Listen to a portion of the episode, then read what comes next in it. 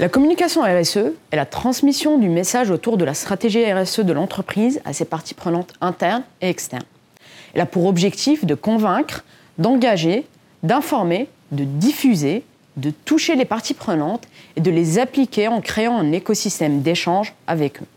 Se lancer dans une communication RSE, c'est vouloir montrer à l'ensemble des parties prenantes l'engagement de l'entreprise envers l'environnement, la société et les territoires au sein desquels elle opère.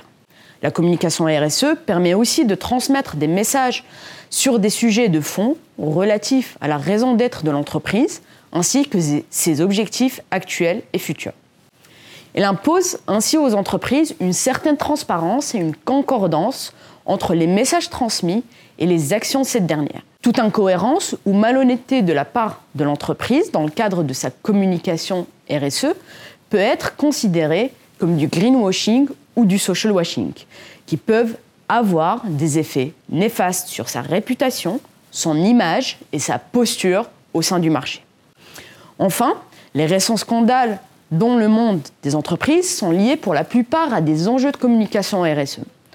Entre vérité et rumeur, la notoriété et la réputation de grandes entreprises ont été mises à rude épreuve. Ces scandales montrent qu'il existe potentiellement un découplage entre discours RSE et pratiques RSE auxquelles les entreprises devront remédier.